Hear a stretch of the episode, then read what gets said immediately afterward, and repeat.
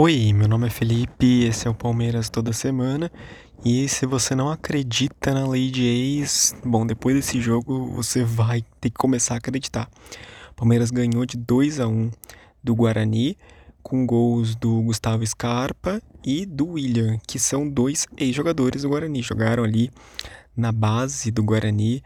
O Gustavo Scarpa, inclusive, começou no Guarani com a camisa 14, que é a mesma camisa que ele joga hoje pelo Palmeiras. O William, depois, no final do jogo, vai relembrar umas histórias que ele dormia, né? Morava ali no, estádio mesmo do, do Guarani, embaixo das arquibancadas e tal. É, e é muito legal, né? Ver o quanto que eles cresceram lá do, do, desde que eles eram crianças, né? O Scarpa jogou no Guarani por volta dos 8 aos 14 anos, aos 12, 13 anos por aí. E o William que jogou também bem jovem e quanto que eles cresceram na carreira deles, né? E de uma pessoa, de pessoas, né, que moravam embaixo da arquibancada, o quanto que eles cresceram e, bom, conseguiram dar a volta por cima e fazer gols, né, fazer gols na partida de hoje. O Palmeiras teve muita dificuldade, especialmente no primeiro tempo, né, em que o Guarani dominou totalmente a partida. É, o Palmeiras estava desligado, não estava, parece que querendo jogar, né, essa aqui é a verdade. E o Guarani aproveitou os espaços. O Guarani estava tabelando ali muito fácil no campo o defensivo do Palmeiras, né? O primeiro gol vai sair assim, um toque ali por trás, os zagueiros e o acho que o Felipe Melo também não conseguiram acompanhar a jogada direito. E um gol assim indefensável para o Vinícius Silvestre. Um pouco tempo depois, o Henry, que é o zagueiro da base, ele acabou de voltar de uma lesão de seis meses vai fazer um recuo muito estranho, né? Ele vai, ele vai querer afastar a bola, mas ele toca, mas ele toca errado de cabeça, a bola acaba sobrando pro jogador do Guarani. E o jogador do Guarani, ele acaba, acho que inesperadamente também, eu acho que ele nem acreditava que aquela bola ia sobrar para ele, deve ter ficado tão nervoso quanto o zagueiro do Palmeiras. Ele chuta bem em cima do Vinícius, que fez uma boa atuação hoje, na verdade, né? Tem que destacar isso também ainda, né, para você ver o domínio do Guarani na partida. O Guarani ainda vai fazer um gol impedido, que é um lance polêmico da partida, né? Não dá pra. Era um lance muito difícil, essa que é a verdade, né? Parece que tá. Parece, né, se você ver o replay, que eles estão na mesma linha, mas no detalhe é uma questão mínima, sabe? É muito difícil de averiguar esse lance. Tudo isso para falar que o Guarani foi muito superior ao Palmeiras no primeiro tempo. O Palmeiras mal finalizou, eu acho que deu um único chute é, numa falta cobrada pelo Scarpa. Desviou ali na barreira, a bola quase entra, quase que o Palmeiras faz um outro gol de falta, que é muito bom, né? Ver gols de falta ultimamente no futebol brasileiro, que é cada vez mais raro. Mas ali, logo no finalzinho do primeiro tempo, o Scarpa, né? Ele, num cruzamento o Scarpa tava com muita sorte hoje, né? Então vai rolar um cruzamento na área, o Scarpa ele vai cabecear de qualquer jeito, bem tosco o cabeceio do Scarpa, na verdade. Só que a bola toca no, no pé do, do zagueiro do Guarani e acaba interferindo na trajetória na bola, né? Então o goleiro do Guarani fica todo confuso e acaba cedendo o gol. O Abel ele vai notar isso no Palmeiras, o Abel vai notar a fragilidade do Palmeiras contra o Guarani e vai fazer mudanças importantes. A primeira mudança é que o Abel ele vai sair do sistema 3-5-2, né? Então ele vai abandonar os três zagueiros, vai tirar o Henry, que teve aquela falha, né, que o quase saiu gol do Guarani, e vai colocar menino, outros meninos também, como o Esteves, o Giovani. Aliás, boa partida do, desses dois jogadores. Vou colocar o Zé Rafael, que foi uma outra boa partida do Zé Rafael também.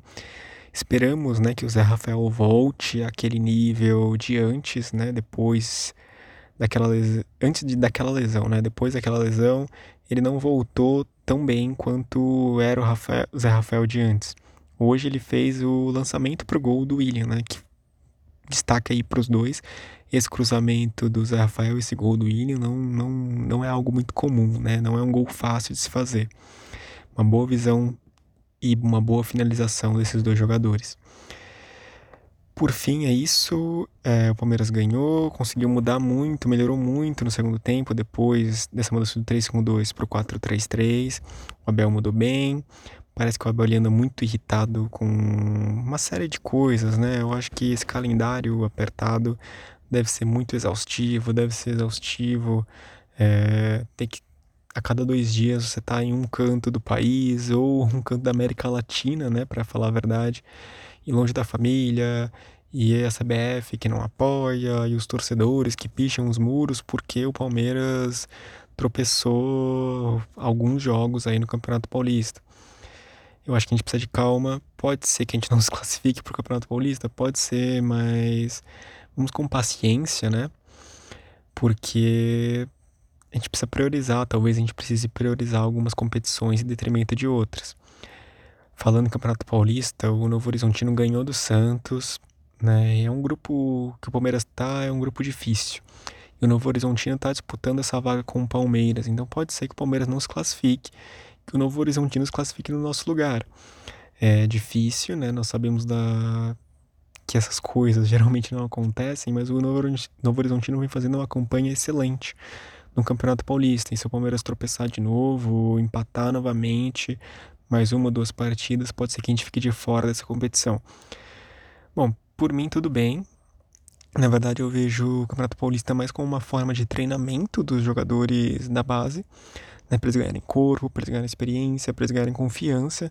E o foco maior aí tá na Libertadores e na Copa do Brasil. Aliás, hoje também saíram saíram os sorteios, né? Realizaram-se os sorteios para a Copa do Brasil. O Palmeiras vai enfrentar o CRB do Alagoas. Eu conheço esse time de nome, mas não sei, não lembro de outros confrontos, né? Especialmente com o Palmeiras. Vai enfrentar o CRB. No primeiro jogo vai ser aqui em São Paulo. E amanhã já, eu tô gravando esse episódio no sábado à noite, sábado de madrugada, na verdade. Amanhã já tem jogo do Palmeiras contra o Mirassol. Então, agenda lotada, não vai dar tempo nem de descansar, muito menos de comemorar a partida de hoje, porque os caras já vão, já vão ter jogo amanhã. Treinamento, então, não dá nem para falar disso atualmente, né? Enfim, é, o que eu sempre faço é falar sobre destaques, né? Que eu comecei a falar, não sempre faço não, eu comecei a fazer a fazer isso desde o último podcast. E eu vou dar um destaque positivo para o Abel Ferreira, porque ele mudou bem nessa partida, tá? E o Abel ele vem sendo muito criticado por torcedores, pela imprensa, de que ele não é tudo isso, e de que existem outros melhores, e que o Crespo é melhor que o Abel, e etc. Essas comparações aí que não fazem muito sentido.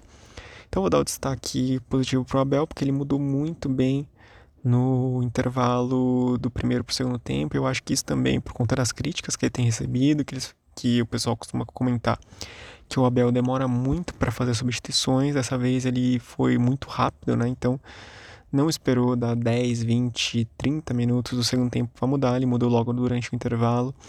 E essas mudanças fiz, surtiram, né, muito efeito para o time. Destaque negativo, olha, sinceramente eu não sei, eu daria para o Henry, mas eu acho que seria injusto para ele, né, por ser um jogador tão jovem.